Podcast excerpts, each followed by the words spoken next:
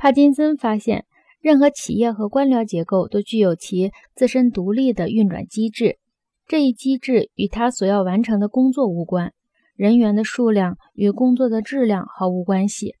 在既定的结构中，人员累积的速度与完成的工作没有关系，而是与员工内部的人际交流有关。换言之，媒介即讯息。用数学语言表达，帕金森定律就是：每年办公室人员的递增率在百分之五点一七和百分之六点五六之间，无论所要完成的工作量有何变化。如果有工作的话。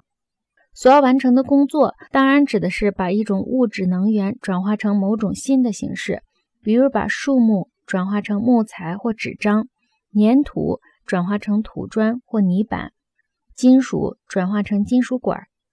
以这种工作关系为例，海军里的舰只在减少，可是他的机关工作人员反而在增加。帕金森仔细掩盖起来，使自己和读者难以看清的，只不过是这样的事实。在信息运动的领域，主要的所要完成的工作，实际上就是信息的运动。在电力时代，全然通过选定的信息而产生的人与人的关系，是财富的主要源泉。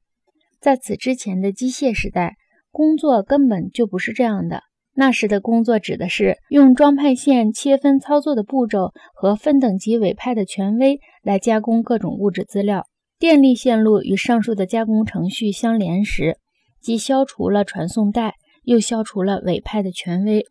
使用电脑的情况尤其如此。此时的工作精力被用于程序设计的层面，而且这样的精力是信息和知识的精力。在工作过程中，从决策和使之发生的角度来看，电话等诸如此类的信息加速媒介结束了指派权威的分工，转而有利于知识的权威。好比有这样一位交响乐作曲家，他不是将手稿送给别人印刷，然后由承印人转交给指挥和乐手，而是直接在一件电子乐器上作曲，由他演奏出的每一个调子和主题，似乎都是在合适的乐器上演奏出来的。这就会立即结束交响乐团中的一切委派权威和专业分工。委派权威和专业分工使交响乐团成为机械和工业时代的一个非常自然的模式。打字机对于诗人和小说家来说，很接近未来的电子音乐。就其使诗歌创作和出版中的各个职能压缩或统一来说，打字机和电子音乐是很接近的。